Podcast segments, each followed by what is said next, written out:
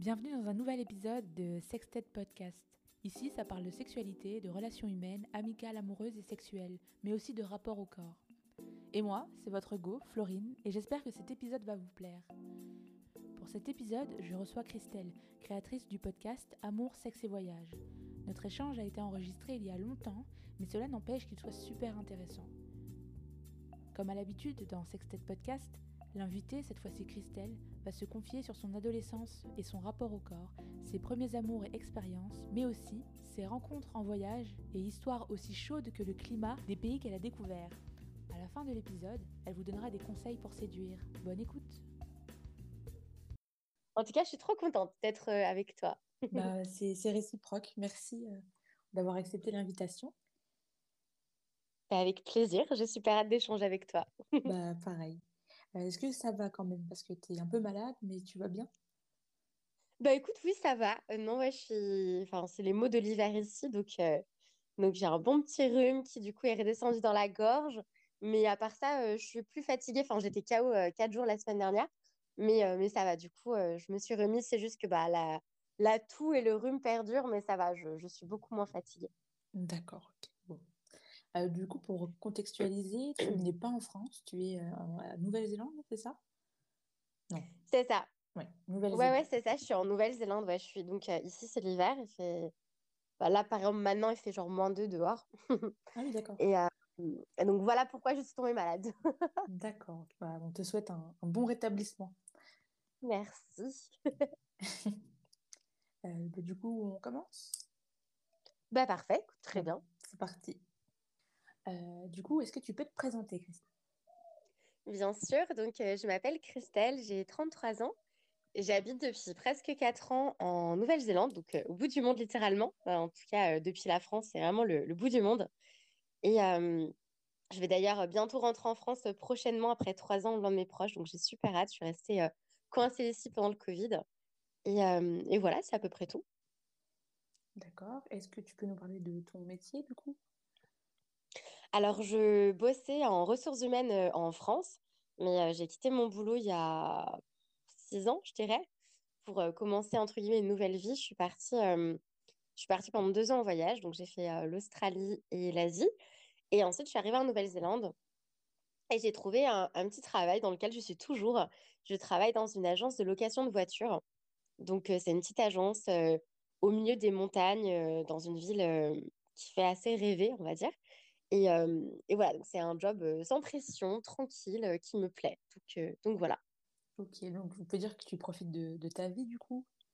Ah, J'apprécie beaucoup bosser dans le tourisme parce que je suis quelqu'un qui suis très heureuse pour les autres, assez empathique. Et du coup, quand tu vois, quand il y a plein de familles, des gens qui viennent du coup en vacances, etc., qui viennent louer, louer leur voiture parce que ils vont profiter, etc., d'un road trip, bah, je suis super heureuse pour eux. Et puis, c'est vrai que c'est pas un boulot qui me demande beaucoup d'énergie. Donc, euh, à côté de ça, j'ai un podcast qui me prend beaucoup, beaucoup de temps et euh, qui m'anime beaucoup, qui me nourrit énormément émotionnellement. Donc, euh, donc voilà, donc j'ai une petite vie tranquille sans vraiment grosse responsabilité et contraintes. Super. Et du coup, tu te sens heureuse et épanouie dans, dans ce que tu vis actuellement Totalement.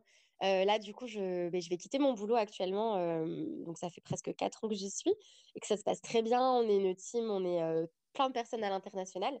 je travaille avec des gens qui sont d'Argentine, d'Uruguay, d'Italie, d'Inde, des Anglais. Enfin, voilà, on est vraiment plein, plein, plein de nationalités différentes et j'ai vraiment une team incroyable au boulot, ce qui fait aussi que je suis restée peut-être aussi longtemps. Et là, j'ai donné ma lettre de démission. Je pars du coup dans cinq semaines donc, je rentre en France d'abord et après, je repars à l'aventure. Je pars en Amérique du Sud pour quelques mois avant de revenir ici. Donc, euh, donc en tout, je vais partir cinq mois. Donc, oui, je suis très heureuse dans ma vie actuelle, dans mon quotidien. Et je suis très heureuse des plans euh, qui m'attendent pour la suite. c'est super. Et qu'est-ce qui t'a poussé à, voyager autant? Bah, En fait, euh, j'ai toujours voyagé avec mes parents.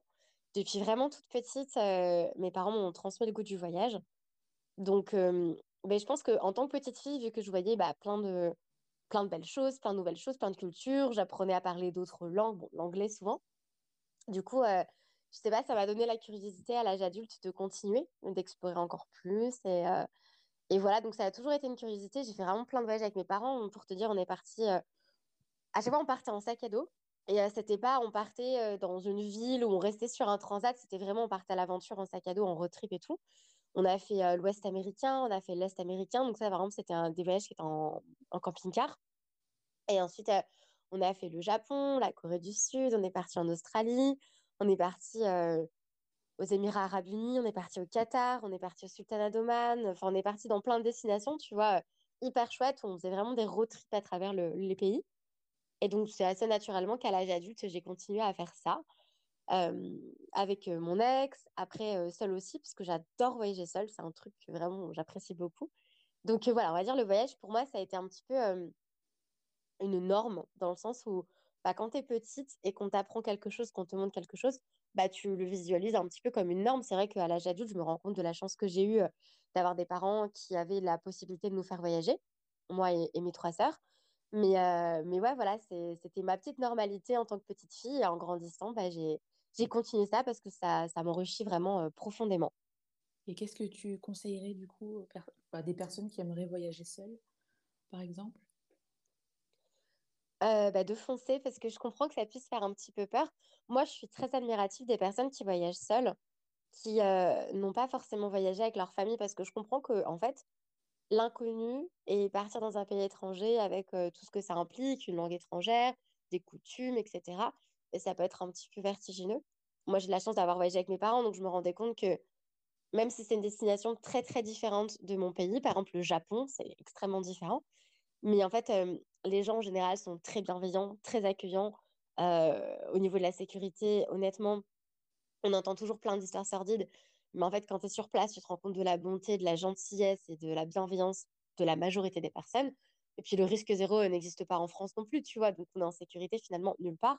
Donc la sécurité, ça ne doit pas être un souci. Et euh, si l'envie est là, voilà, de vraiment de s'écouter, euh, de pas écouter les peurs des, proches, parce que ben, si on a des proches qui n'ont pas l'habitude de voyager, peut-être qu'ils vont se faire du souci pour nous. Donc nous transmettre euh, certaines de leurs peurs en disant mais quoi, mais tu pars seule, mais, mais c'est hyper dangereux et tout, alors qu'en fait non. Il faut bien se renseigner. Il y, a des, y a des sites qui sont très bien pour ça. Il y a un site notamment qui s'appelle Conseil aux voyageurs. C'est du coup un, un, site du gouvernement français qui répertorie du coup bah, toutes les destinations avec y a un point sécurité qui t'explique bah voilà par rapport à telle maladie il faut faire attention, il faut avoir telle vaccination ou alors euh, je sais pas tel quartier, tel endroit, tel secteur il faut pas y aller parce que c'est dangereux. Donc voilà si on se si on se prémunit euh, des risques à l'avance, on, évite beaucoup et la majorité des risques. Quoi. Donc, euh, de foncer. Si les personnes ont envie de partir seules, je leur conseille vraiment de, de foncer. Voyager seul, c'est génial et il euh, ne faut pas, faut pas avoir peur de, de foncer, même si c'est un peu vertigineux pour, pour certaines personnes et je le comprends totalement. Et tout à l'heure, tu as parlé du coup du podcast que tu as créé. Est-ce que tu peux nous en parler un petit peu? Bah oui, en fait, je l'ai créé du coup en 2020, fin d'année 2020, parce que bah, puisque je travaille dans le tourisme, c'était hyper calme parce que bah, la Nouvelle-Zélande a fermé très très vite ses frontières à cause du Covid. Ce qui fait que au final, bah, j'avais beaucoup de temps. J'avais beaucoup beaucoup de temps et au travail, c'était très calme. Donc, je sais pas, j'avais mes pensées qui partaient un petit peu dans tous les sens. Et c'est vrai qu'écoutant énormément de podcasts, j'en suis venue à la conclusion de me dire, mais j'ai le temps, j'ai l'énergie, j'ai l'envie, j'adore communiquer, j'adore échanger. Bah, en fait, pourquoi pas créer un podcast? Donc, euh, j'ai créé du coup mon podcast qui s'appelle Amour, sexe et voyage, vraiment sur un coup de tête, on va dire, un peu du jour au lendemain. Et en me disant, bah, je vais pouvoir interviewer des personnes sur leur parcours de vie. On va pouvoir parler de, plein de choses et dont euh, ces trois thématiques qui sont l'amour, la sexualité et les voyages, parce que c'est trois thématiques que j'aime beaucoup, qui m'animent beaucoup, qui ont beaucoup fait partie de ma vie et qui le font toujours euh, d'ailleurs. Donc, euh, donc voilà, donc je me suis mise à interviewer des personnes sur leur parcours de vie. Et puis, et puis je me suis dit, mais en fait, j'ai aussi plein d'anecdotes sur ces thématiques-là à mon sujet. Donc pourquoi pas les partager? Donc je fais à la fois du storytelling où je raconte un petit peu mes anecdotes de vie et en même temps, j'interviewe des gens sur leur parcours de vie. Et vraiment, c'est ça me nourrit énormément. Ça m'apporte absolument rien financièrement parlant. Euh, mais c'est pas le but. J'ai jamais pensé à le monétiser. Je pourrais même le monétiser, mais j'ai pas envie de ça en fait. Mais c'est juste que toutes les interactions, toutes les rencontres que j'ai avec d'autres personnes grâce au podcast, ça me nourrit vraiment énormément et ça fait vraiment partie de mon épanouissement. Je me sens hyper euh, pleine de gratitude euh, grâce à ça. Donc, euh, voilà, c'est un, projet qui me demande beaucoup, beaucoup de temps et qui m'anime énormément. Et du coup, en parlant de, ton adolescence à travers les voyages que tu as fait avec tes parents, tes amours avec ton podcast et ta sexualité, est-ce que tu peux nous parler de, de comment s'est passé du coup ton adolescence, ton rapport à ton corps, les amitiés que tu as eues et les amours que tu as connus? Tu vois, c'est intéressant parce que bah, je pose souvent la question de l'adolescence dans mes interviews et je me rends compte que beaucoup, beaucoup de personnes ont, eu beaucoup de difficultés à l'adolescence au niveau de un peu la, quête d'eux, tu vois, entre passer d'un petit enfant à un adulte. Et je comprends, c'est une période qui est assez compliquée. Moi, personnellement, l'adolescence, elle s'est passée mais extrêmement facilement, j'ai l'impression. En tout cas, j'ai j'ai jamais été en opposition avec mes parents, j'ai jamais été rebelle. J'ai jamais, euh, tu vois, jamais bu, jamais fumé, euh, j'ai jamais euh, pris de drogue. Enfin, j'étais très, très sage. aussi, je pense que j'avais des parents qui étaient très cool, très, très, très ouverts d'esprit et qui m'ont laissé une très grande liberté. Donc, je pense que plus tu laisses le champ des possibles à quelqu'un et que tu lui donnes, accordes ta confiance, moins tu as envie de les trahir. Moi, pour moi, trahir mes parents, c'était impossible parce qu'ils me faisaient tellement confiance que vraiment, j'ai été hyper réglo. J'ai jamais fait le mur, jamais menti. Parce qu'en même temps, je pouvais aller à n'importe quelle soirée, mes parents ne m'interdisaient pas, ils me faisaient confiance, ils m'emmenaient, ma maman venait me chercher, mais à des heures pas possibles, en pleine nuit, euh, à l'autre bout, euh, limite de la France, s'il le fallait. Enfin, vraiment, j'avais des parents très, très, euh, très, très chouettes et vraiment, je les remercie infiniment. Donc, pour moi, l'adolescence, c'est vraiment très bien passé, donc d'un point de vue général. le rapport au corps, la seule chose dont je me souviens particulièrement, c'est en fait, j'ai eu des problèmes de dos. D'ailleurs, à l'âge de 18 ans, j'ai été opérée, j'ai eu deux grosses opérations. Et, euh, et en fait, euh, euh, bon, c'est un peu compliqué d'expliquer ce que c'était, mais c'est un glissement de vertèbre. Donc, en fait, j'avais, le dos très, très cambré, en fait. Donc, j'avais mes fesses qui ressortaient, si je peux dire ça comme ça. Et, et c'est vrai que je me souviens, ben, ces fesses un peu cambrées, c'était c'était assez tôt. Je me sens peut-être j'avais 13-14 ans, je me regardais dans le miroir. Et à ce moment-là, je ne savais pas encore que j'avais des problèmes de dos. J'avais un peu des douleurs au dos, mais on n'avait pas encore euh, mis les mots sur ce que j'avais, j'avais pas encore fait d'examen, etc.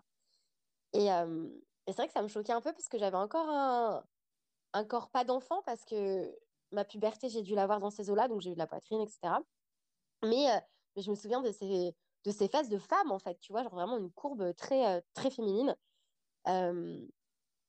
donc, donc voilà, donc c'est vraiment le seul souvenir dont je me souviens qui m'a un peu marqué. Mais sinon, euh, je sais que les règles, ça m'a pas choqué. Mes parents m'avaient parlé de, des règles, de ce que ça, allait être, etc. Ce qui fait que quand j'ai mes premières règles, pour moi, ça n'a pas été une surprise. J'étais préparée à ça.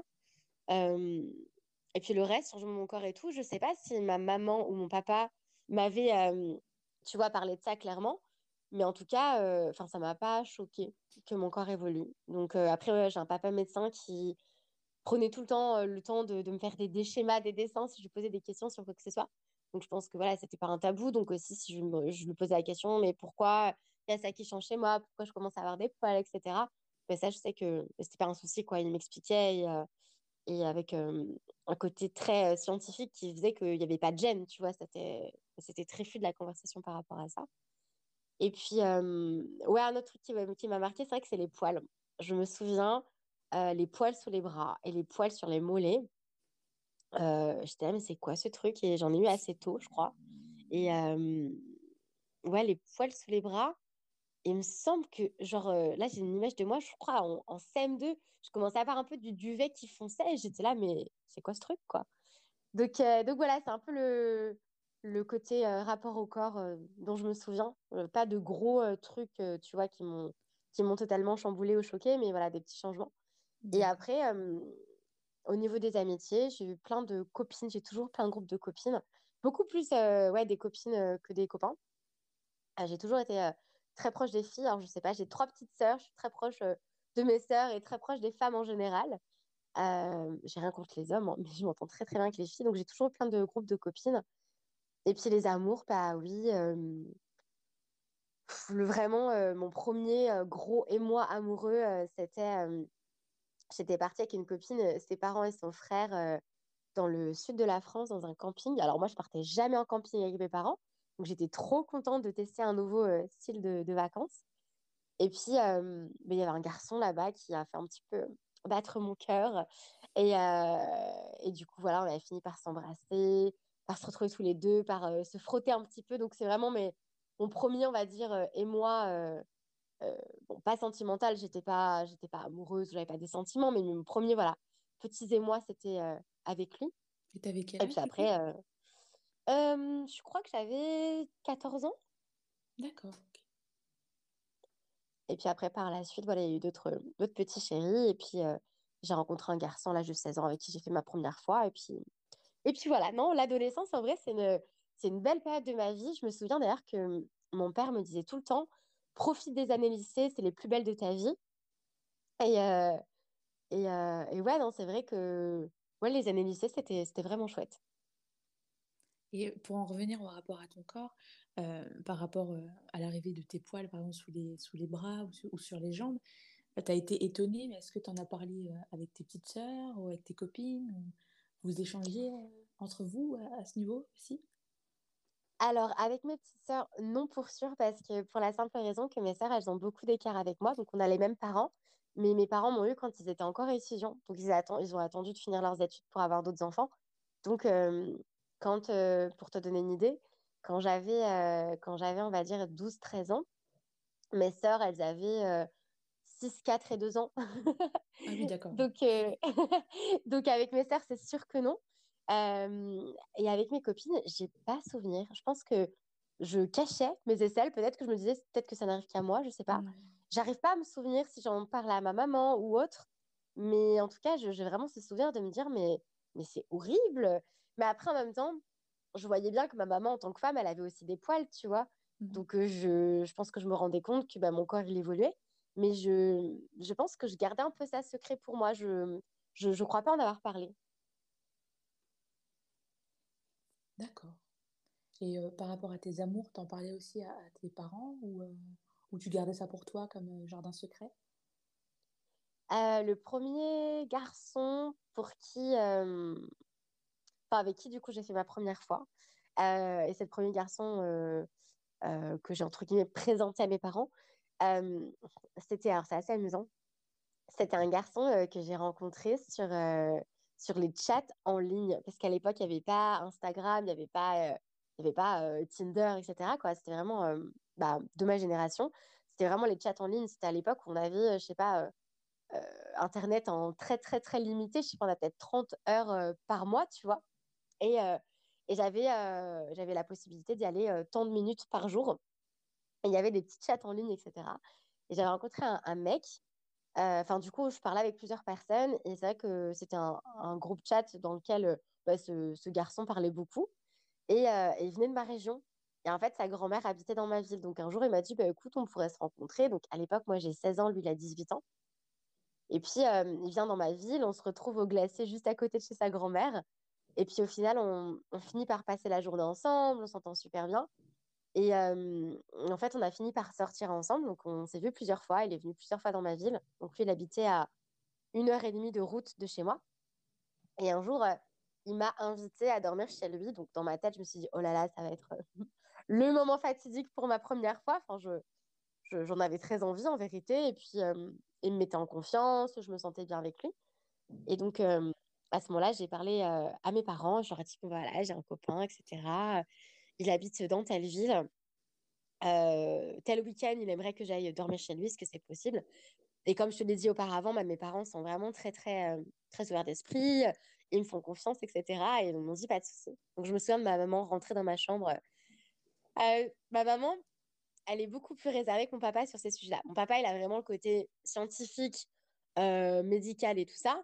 Plus il a le côté euh, mec qui déconne, euh, qui a pas trop de tabou sur la sexualité. J'ai vraiment chopé ça de mon papa, où vraiment pour moi, la sexualité, c'est pas un sujet euh, gênant, quoi. Et ma maman, du coup, elle arrive tout, en, tout, en, tout en douceur dans ma chambre. Elle me dit Tiens, chérie, je t'ai pris des préservatifs. donc, donc voilà, donc j'avais un petit préservatif dans ma petite valise pour passer le week-end chez lui. Et mon papa m'a conduit donc à une heure et demie de route jusqu'à chez lui. Je me souviens, il a parlé à sa maman sur le pas de la porte. Et puis après, bah, voilà, j'ai passé le, week-end chez ce garçon-là. Donc, c'est vraiment le, premier garçon que j'ai, entre guillemets, présenté à mes parents.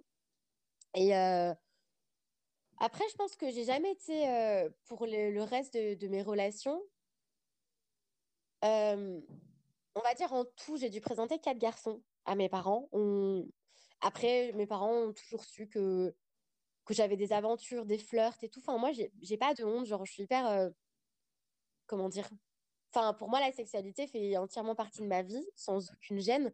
Et de leur dire que j'ai des histoires, des aventures, des plans d'un soir. Enfin, j'ai pas de gêne par rapport à ça. Je vais pas leur crier, oh, au fait, hier soir, il y avait ci, il y avait ça. Mais c'était pas tabou. S'ils étaient amenés à le savoir aussi, me poser des questions, je m'en foutais, quoi.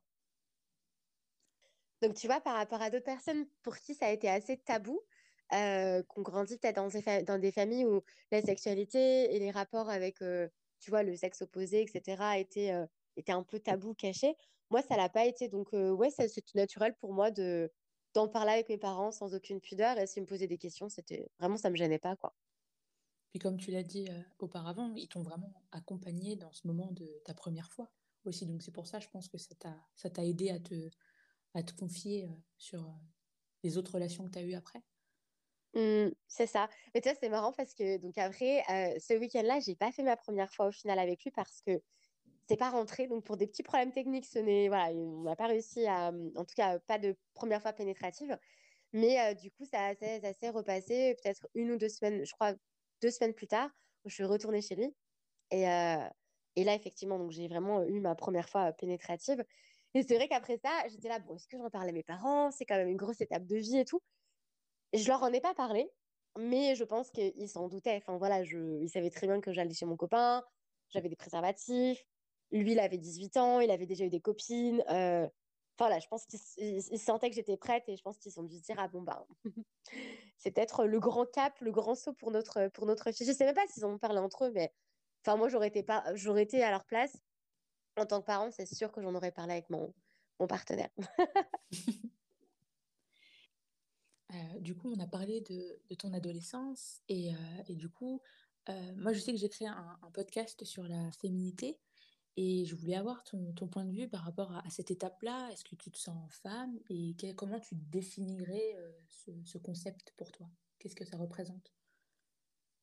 Alors, c'est une question qui est, je dirais, qui est, qui est difficile parce qu'elle est assez complexe, parce que je pourrais partir dans tous les sens, parce que c'est une question qui est très large et, euh, et sur laquelle, ouais, je pense qu'on pourrait philosopher finalement, parce que, tu vois, euh, par exemple, tout ce qui va être euh, féminité, masculinité, virilité, toutes ces choses-là, je, je, me demande, tu vois, qu'est-ce qui est de l'ordre de la hum, construction sociale ou pas. après, moi, j'ai 33 ans, je me sens pas pour autant femme, Enfin, c'est bizarre à dire. En fait, je me sens je me sens femme parce que j'ai des énergies féminines, j'ai des hormones, j'ai un cycle menstruel, euh, j'ai de la poitrine, j'ai des hanches, j'ai des fesses.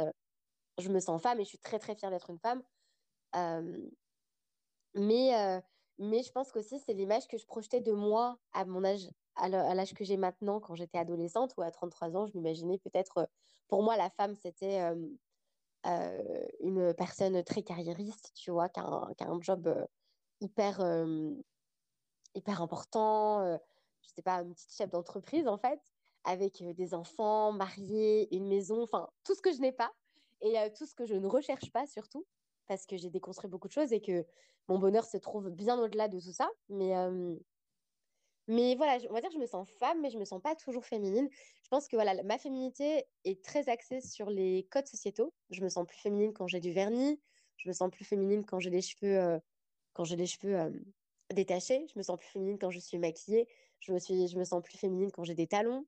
Je me sens plus féminine quand je suis apprêtée. Enfin, tu vois, toutes ces choses un petit peu que la société te, te martèle pour dire que voilà, la femme doit ressembler à ça, pour être euh, la femme. Et à côté de ça, il y a aussi tous les à côté. Euh, tu dois avoir la carrière, tu dois avoir euh, le mari, tu dois avoir les enfants, etc. donc, je ne sais pas, ma réponse, elle est très confuse, mais je me sens à la fois femme, mais à la fois pas forcément femme. Je me sens plus, en fait, une personne qu'une femme, si tu me mmh. demandes. et il y a des jours où j'ai envie d'être plus féminine, où je me dis, allez, go, aujourd'hui, je me fais plein de soins, je me maquille je prends bien soin de mes cheveux, je fais ci, je fais ça, je m'habille comme ci, comme ça. Et puis, il y a des jours, en fait, bah non, j'ai pas envie. Donc, ouais, j'écoute un peu mes envies. Euh, et si j'ai envie de me sentir plus féminine, je le fais. Mais c'est vraiment pour moi. J'ai pas l'impression d'être, euh, comment dire, un produit de la société et devoir Mmh. vraiment coller à toutes les attentes que la, auxquelles en fait la femme doit répondre pour être une femme féminine et une vraie femme. Quoi. C'est pas quelque chose que tu t'imposes au quotidien pour te sentir bien, pour te sentir acceptée des autres et du regard en fait? Pas du tout. Je pense que ça, ça a été un long chemin de déconstruction parce que, en fait, évidemment, quand je m'apprête, je me sens plus en accord, en tout cas mieux avec moi-même que euh, quand je m'apprête pas. Sauf que, en fait, j'ai réussi à déconstruire le fait que ma valeur ne change pas. Enfin, que je sois en jogging, pas maquillée, les cheveux attachés, euh, et euh, tu vois, en bombe, enfin, avoir passé, je sais pas, trois heures à me préparer, une robe hyper tu vois, qui, met mes formes en avant, mes cheveux coiffés parfaitement, euh, du, maquillage comme il faut, etc. En fait, quand je visualise ces deux personnes-là, bah, je me dis, elle a la même valeur. Enfin, ça reste moi. La personne que je suis euh, ne change pas profondément. Tu vois, ok, l'extérieur a un petit peu été modifié, mais je reste la même personne, quoi. Donc, donc ouais, j'essaye totalement de faire en sorte qu'au final, ça ne, ça ne m'impacte pas finalement les codes sociaux et que je me sente bien dans tous les cas. Après, il y, a, y a plein de fois où je passe la journée chez moi et, et j'apprécie m'apprêter pour moi-même. Il n'y a personne qui va me voir. Juste bah, mon chéri quand il va rentrer le soir du travail. Mais je veux dire, je ne m'apprête pas forcément pour les autres. Et, et quand j'ai envie de m'apprêter, c'est vraiment pour moi, tu vois. Mais en fait, ce que je pourrais dire aussi, c'est que pour moi, la féminité, c'est ce qui passe à l'extérieur.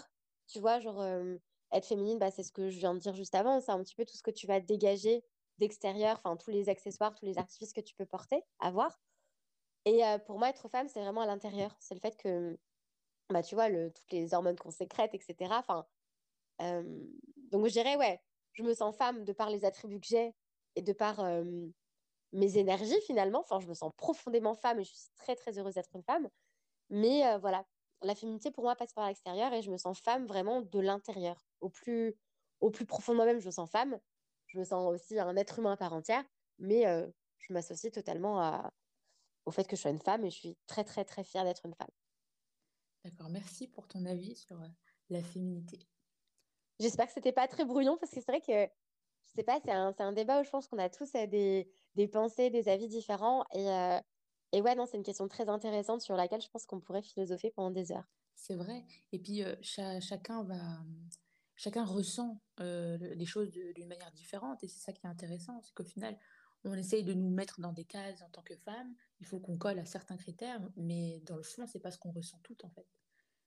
totalement. C'est intéressant. Ah, totalement. Du coup, on va partir sur le versant sexualité. Ok, pas de souci, avec plaisir. Bien sûr. Et alors, comment tu as découvert ta sexualité? Donc, tu as expliqué, du coup, euh, ta première fois, tu l'as faite à 16 ans.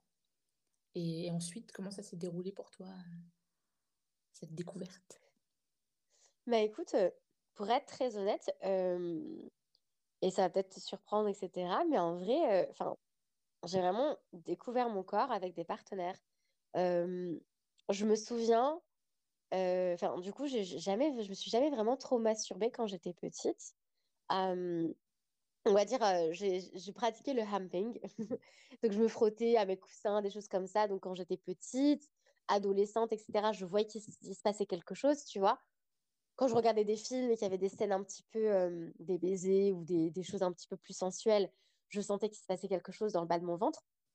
Mais en fait, j'ai toujours été beaucoup dans le désir réactif j'ai l'impression que j'ai pas vraiment de désir euh, spontané. Euh, tu vois, j'ai pas d'envie de, du, sexe là comme ça d'un coup. Euh, c'est vraiment c'est en réaction à l'autre.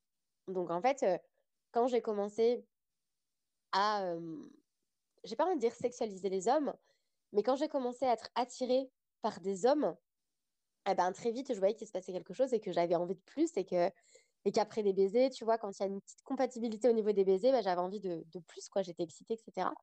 Donc j'ai l'impression que ma sexualité, je l'ai vraiment, vraiment découverte à travers les partenaires que j'ai eus. Et c'est intéressant parce que quand j'interviewe les personnes sur mon podcast, je me rends compte qu'il y a une grosse majorité de femmes qui ont découvert leur sexualité avec elles-mêmes. Et je trouve ça incroyable.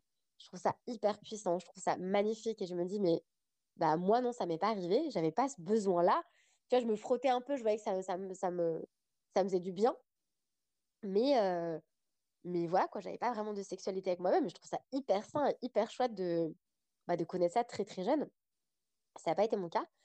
Et, et, voilà, moi, ça a été plus de partenaire en partenaire où je pense que ma première fois, c'est extrêmement bien passé. J'étais avec une personne qui était très très bienveillante et, et vraiment, c'était, c'était, c'était un, un, très bon moment. Il m'a pas du tout mis mal à l'aise, tu vois, quand c'est pas passé la première fois et qu'on a réessayé deux semaines après, j'avais pas la pression. Enfin, je savais très bien que à tout instant, je pouvais arrêter. On va dire qu'à cette époque-là, j'avais pas le non-consentement dans la tête, mais je savais très bien qu'à à, n'importe quel moment, je pouvais lui dire stop. Quoi. Il n'y avait pas de souci là-dessus. Donc, je pense que vu que j'ai une première expérience très satisfaisante avec ce garçon qui m'a appris plein de choses, les caresses, euh, les caresses euh, orales, euh, enfin, tu vois, il m'a tout appris. Enfin, je veux dire, il m'expliquait, on prenait le temps de découvrir notre corps, etc.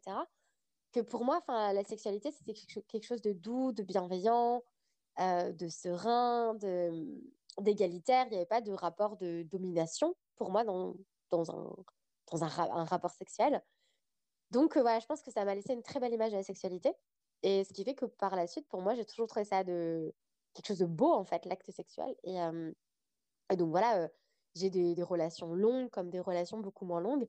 Et au fur et à mesure des partenaires, je pense qu'on apprend plein de choses sur soi, sur son corps, sur le fait que bah, le corps des hommes réagit différemment euh, d'un homme à l'autre. Tu vas faire les mêmes choses, mais ça va pas être la, la même réaction.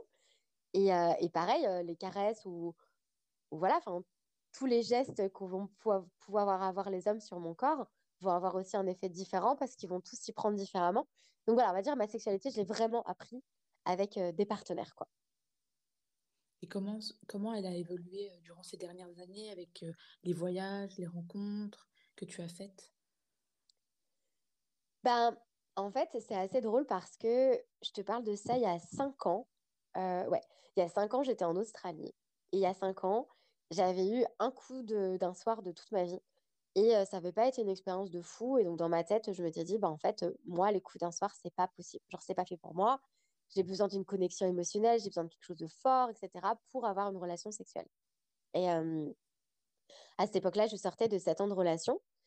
Et puis, ben ouais, pour moi, j'avais vraiment besoin d'une connexion avec l'autre pour pouvoir me laisser aller, etc. Et je me souviens tenir ce discours-là alors que je me trouvais dans une auberge. Euh, et en fait, quelques jours après,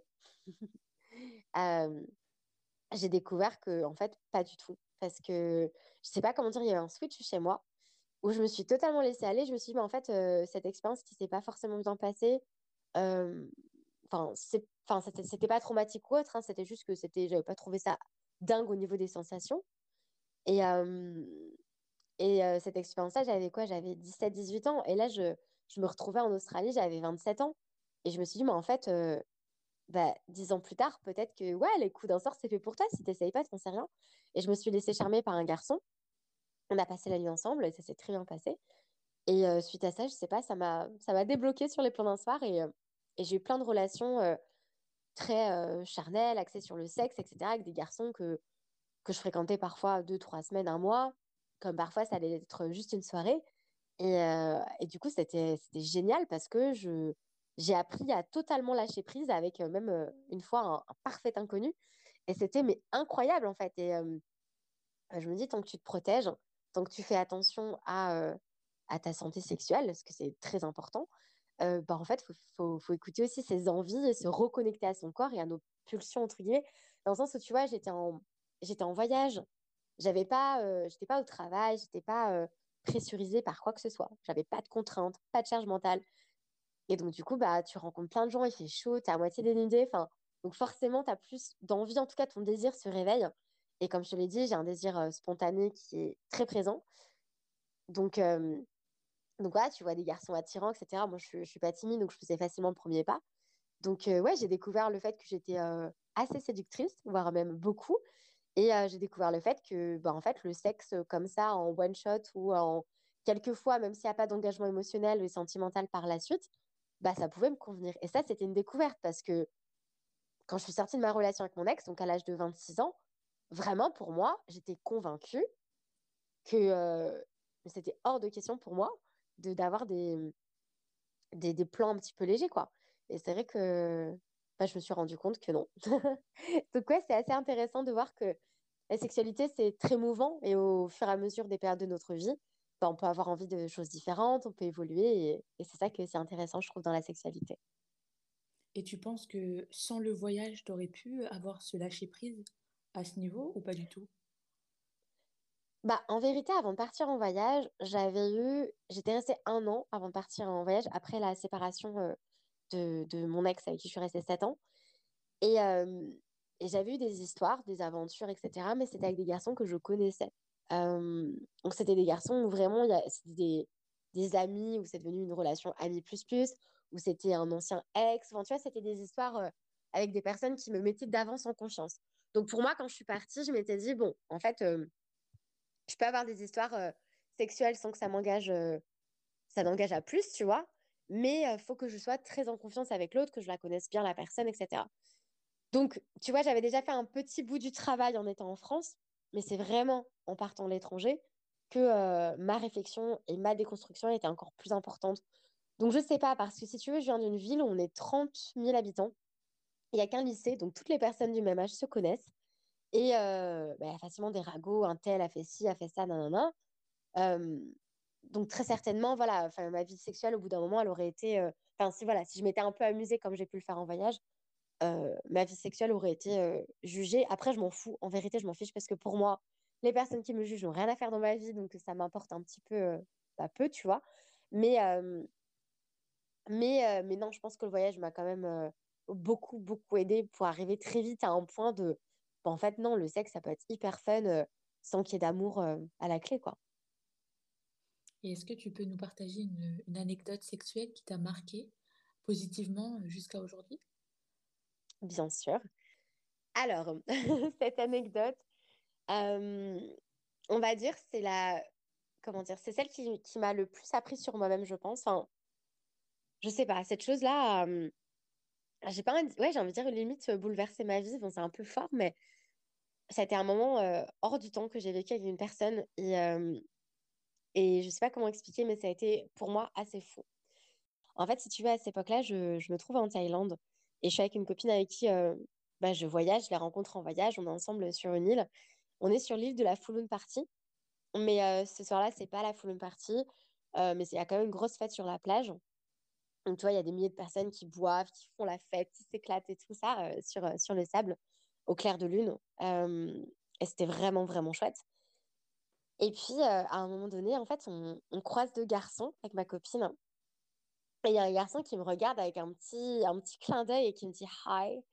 Et, euh, et je sais pas, genre, il s'est passé un truc. Genre, comme je te l'ai dit, j'ai du désir réactif. Et là, j'ai une attirance pour lui. Le mec, genre, je le connaissais pas. Et pourtant, en plus, je suis pas du tout attirée par les... Je suis vraiment d'habitude pas du tout attirée par les dragueurs, par les séducteurs, etc. Mais là, je sais pas, il s'est passé un truc. J'étais là, oh mon Dieu, il est absolument, incroyablement irrésistible. Enfin, vraiment, j'ai eu un, un très, très gros euh, coup de cœur physique. Et donc, euh, j'ai dit à ma copine, euh, waouh, ce mec, quoi, il était incroyable. Sauf que, bah, des milliers de personnes sur la plage, forcément, je le recroise pas. Mais je dois avouer que j'ai passé la soirée à zioter autour de moi si je le voyais ou pas, quoi. Parce que j'étais, ah, mais enfin, ce, ce mec, il y a un truc qui m'attire chez lui. Comme, en fait, j'ai l'impression des fois que je suis un aimant et que d'un coup, je suis attirée par un autre aimant. C'est très bizarre. Mais c'est vraiment ce que je ressens avec mon désir. Et, bref, euh, bah, je le recroise pas. À ce moment-là, c'était peut-être 21h, tu vois. Et je le recroise pas toute la soirée. Je le cherche, je cherche, je le trouve pas. Il est 2h du matin. On s'apprête à rentrer dans le taxi avec ma copine. Et vraiment, j'ai vraiment cette image très précise on a chacune la portière du taxi dans les mains. Et donc, on est vraiment sur le point de rentrer dans le taxi. Et là, je tourne la tête. Le mec était à 3 mètres de moi en train de fumer une clope tout seul. Et là, en fait, j'ai mon côté séductrice qui se réveille. Et euh, je dis à ma copine, j'écoute Marion, je vais pas rentrer avec toi. Il y a le mec à 3 mètres de moi, faut que j'aille lui parler. Donc du coup, je ferme la portière, je vais lui parler. Entre-temps, ma copine, elle panique un peu parce qu'elle se dit, euh, mais merde, je vais pas la laisser à l'autre bout de l'île euh, à 2 heures du matin avec un inconnu, etc. Donc elle n'est pas rentrée dans le taxi, elle est restée sur le côté. Et euh, j'arrive euh, pour lui parler. Il était 2 heures du matin, j'avais pas du tout envie de fumer. Faut savoir que je suis pas fumeuse, je fume par moment une ou deux cigarettes en soirée, mais c'est, enfin, je suis pas du tout fumeuse quoi. Et là, il était 2 heures du matin, j'avais pas du tout envie de fumer. Sauf que bah, la bonne excuse, c'était la cigarette. Du coup, j'arrive et je dis Excuse-moi, tu n'aurais pas de cigarette Du coup, il me donne une cigarette. Et bah, j'en profite pour parler avec lui. À savoir que physiquement, je ne sais pas pourquoi, pour moi, il était brésilien. Je ne sais pas pourquoi, j'étais convaincue qu'il était brésilien. Pas du tout. C'était un anglais. Et moi, j'adore l'accent anglais. Vraiment, je trouve ça hyper sexy. je te comprends. Donc là, quand tu me dis euh, qu'il est anglais, je suis là, «Mmh, ok. Et là, en fait, immédiatement, genre, on fume notre cigarette, mais on se bouffe du regard. Genre, vraiment, on se regarde, on se dévore du regard. Et en fait, c'est la première fois que ça m'a fait ça parce que avant, avant lui, j'avais eu, tu vois, des attirances ou des trucs en, soirée, en auberge notamment, mais c'était des garçons avec qui on passait toute la soirée à, à, se, à se taquiner, à s'échaffonner. La tension sexuelle, elle avait le temps de monter entre, je te dis n'importe quoi, mais peut-être 18h jusqu'à 4h du matin. Tu vois, on passait vraiment un, long moment à se séduire, etc. Là, c'était immédiat. Enfin, je pense que l'un comme l'autre, on avait envie de se retrouver tous les deux et littéralement de faire l'amour, pour parler correctement. Et, sauf qu'à ce moment-là, en fait, il était juste devant un resto, il avait commandé à manger. Donc le mec, le restaurateur, lui dit, bah, ton sandwich est prêt. Donc là, il finit sa cigarette, et il part dans le resto chercher son sandwich, tu vois. Entre-temps, j'ai à ma copine, j'écoute, euh, Marion, il y a deux options, parce qu'elle était un peu sur le côté. Je lui dis, écoute, il y a deux options. Il est intéressé par moi, il va revenir vers moi. Il n'est pas intéressé par moi, il va rentrer à son auberge. Donc, euh, avec ma copine, on s'est assis sur un, un, petit, euh, un petit muret qui avait juste dehors le en dehors du resto. Et bah, le mec est venu se rasseoir à côté de moi. Donc, donc je me suis dit, bon, ok, c'est un bon signe. Et en fait, très très vite, en fait, on, très très vite, on se bouffait du regard. J'ai dit à ma copine, écoute, Marion, je, je suis certaine de pas rentrer, prends un taxi. Et, et, très vite, en fait, on a fini par s'embrasser, mais c'était hyper électrique. C'était un truc de fou. Et là, vraiment, scène de film, on est parti pour rentrer à son auberge, on, devait longer une plage, enfin la plage en question, mais il n'y avait plus personne. Et là, il s'est mis à pleuvoir, mais des cordes et des cordes. J'étais en robe, donc ma robe, elle était mais trempée, elle me collait le corps. Lui, pareil, il était en short, t-shirt, c'est pareil, ça lui collait le corps. Et en fait, on s'arrêtait toutes les cinq minutes pour se toucher, s'embrasser. Euh. Enfin, vraiment, mais c'était un truc de fou, quoi. Et euh, on a fini par arriver à son, à son hostel et il y avait euh, je te laisserai imaginer ou je laisserai imaginer les, auditeurs, mais il y avait une piscine, il y avait une table de billard, il y avait un canapé et tout y est passé, quoi. On a fait l'amour, mais littéralement de 3 h du matin à 8 h du matin. Ça a été un truc de malade. Et, en fait, je me suis dit, mais c'est fou. Enfin, je veux dire, à, à deux secondes près, si j'étais rentrée dans ce taxi, je serais passée à côté de ça. Et, et après, en fait, il me restait deux nuits sur cette île-là. Donc, les deux nuits suivantes, on s'est vus. La dernière nuit, il a réservé une nuit d'hôtel pour tous les deux. Et c'était un mec que je trouvais, mais physiquement, mais si tu me demandes de dessiner le mec de mes rêves, c'était le mec de mes rêves.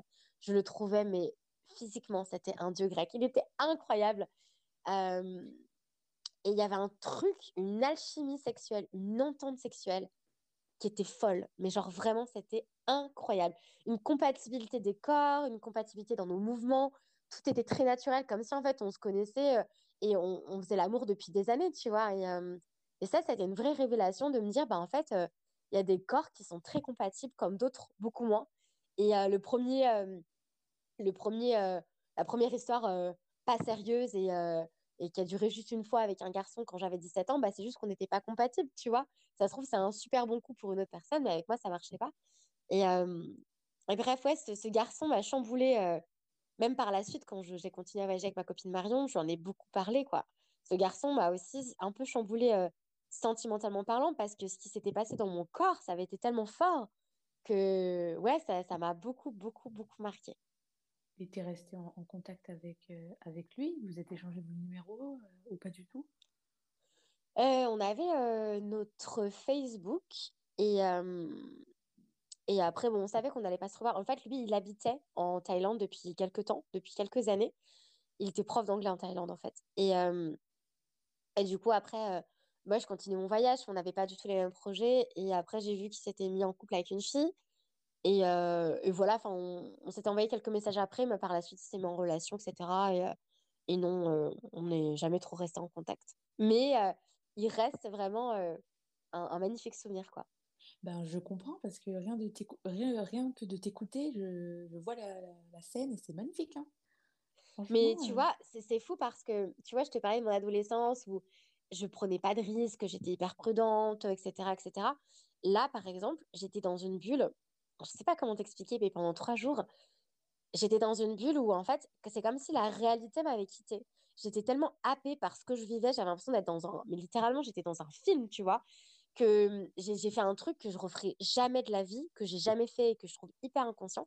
C'est que, faut savoir que l'île où j'étais, donc c'est euh, Copenhague, et c'est une, une île où les routes sont extrêmement dangereuses.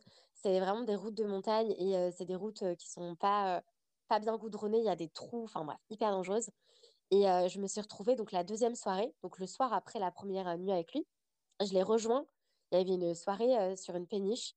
Donc je le rejoins à la soirée, etc. Donc pareil, on s'embrasse. C'est vraiment, je suis dans un film, quoi. Et lui avait bu.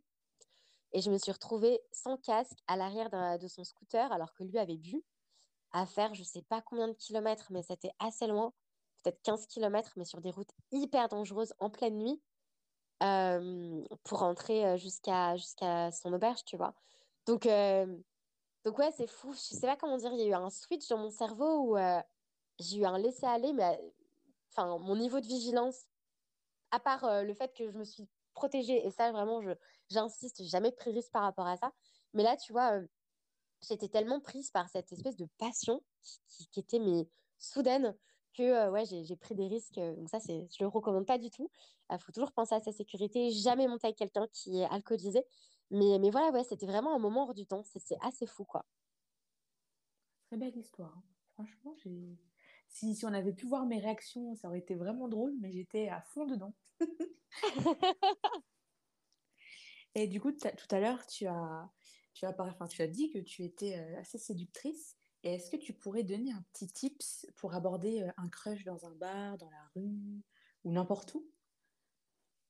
Alors, c'est dur de donner des tips parce que bah, on est tous et toutes différentes. Mais tu vois, moi, je sais que, en tout cas, moi, ma méthode de séduction, enfin, c'est pas une méthode que je suis, tu vois, mais je, moi, je suis quelqu'un qui parle beaucoup avec le regard.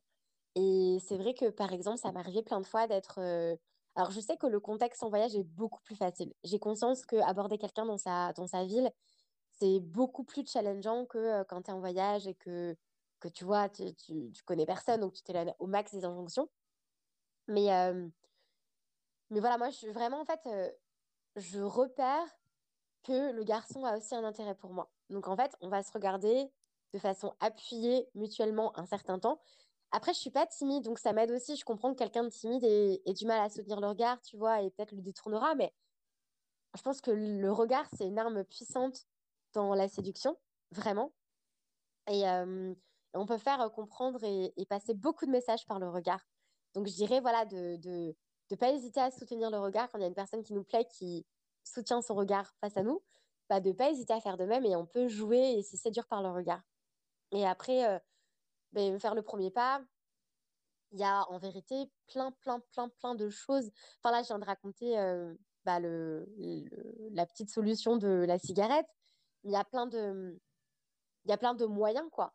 On peut aller à, je sais pas si la personne, elle est, elle au, accoudée au bar et que nous, on est, on est seul ou avec une copine euh, sur une table. On peut aller voir le garçon, lui dire, bah écoute, euh, je vois que tu es seul, est-ce que tu attends quelqu'un? Si le garçon dit, bah non, je suis posée tranquille, bah je peux me joindre à toi ou tu peux te joindre à nous. Enfin, il y a toujours plein de, plein de solutions pour engager la conversation ou alors dire bah, est-ce que, est-ce que tu fréquentes souvent ce bar? C'est la première fois que je viens ou alors je suis une personne habituée. Est-ce que euh, c'est la première fois que tu viens parce que je t'ai jamais vu? Enfin, ça peut paraître bateau, mais en fait, euh, c'est juste la petite phrase d'accroche et après, ça va déboucher sur quelque chose de plus intéressant. Soit la personne, on va être très vite refroidi par elle parce que au final, euh, elle aura pas grand-chose à raconter ou elle sera pas réceptive. Donc, bon, bah, dans ces cas-là, on perd rien. Enfin, dans tous les cas, on perd rien, en fait. Euh, soit ça peut mener vers quelque chose de, de- d'hyper intéressant, de, de sympa, etc. Donc, moi, je dirais, faut foncer. En fait, on n'a rien à perdre. Au pire, au pire du pire, votre vie changera pas. Vous repartirez seul et vous terminerez la soirée seul. Et au mieux, vous pourrez vivre une soirée incroyable et peut-être ça pourra même déboucher sur une histoire de fou, quoi. Donc, je sais pas, moi, c'est vraiment de foncer parce que là, ça va faire quatre ans que je suis avec mon copain et c'est pareil, c'est moi qui lui ai fait du rentre-dedans. Et si je lui avais pas fait du rentre-dedans, lui, il avait un visa pour rentrer en. Enfin, il avait un visa. Son visa se terminait pour, pour la Nouvelle-Zélande. Il allait quitter la Nouvelle-Zélande pour rentrer en Angleterre parce que lui est anglais, quelques temps après. Euh, si j'avais pas fait le premier pas, que j'avais pas été aussi rentre dedans que ça, et ben en fait, je l'aurais jamais revu. Il n'aurait pas décidé de revenir ici parce qu'on avait commencé à se fréquenter. Donc, moi, personnellement, ça m'a toujours amené plein de belles choses de, de faire le premier pas. Et je pense que l'audace en séduction, ça peut payer. C'est vrai qu'il y a beaucoup ces codes sociétaux, j'en reviens aux codes sociétaux, mais il y a beaucoup euh, le côté c'est l'homme qui propose, la femme qui dispose. Bah non, enfin, on peut être une femme et proposer ou être entreprenante. Et moi, ça a toujours été très naturel chez moi. Et je conseille aux, aux femmes qui nous écoutent de faire le premier pas face à leur crush si, elles en ont un, parce qu'elles n'ont rien à perdre au final. Vraiment rien.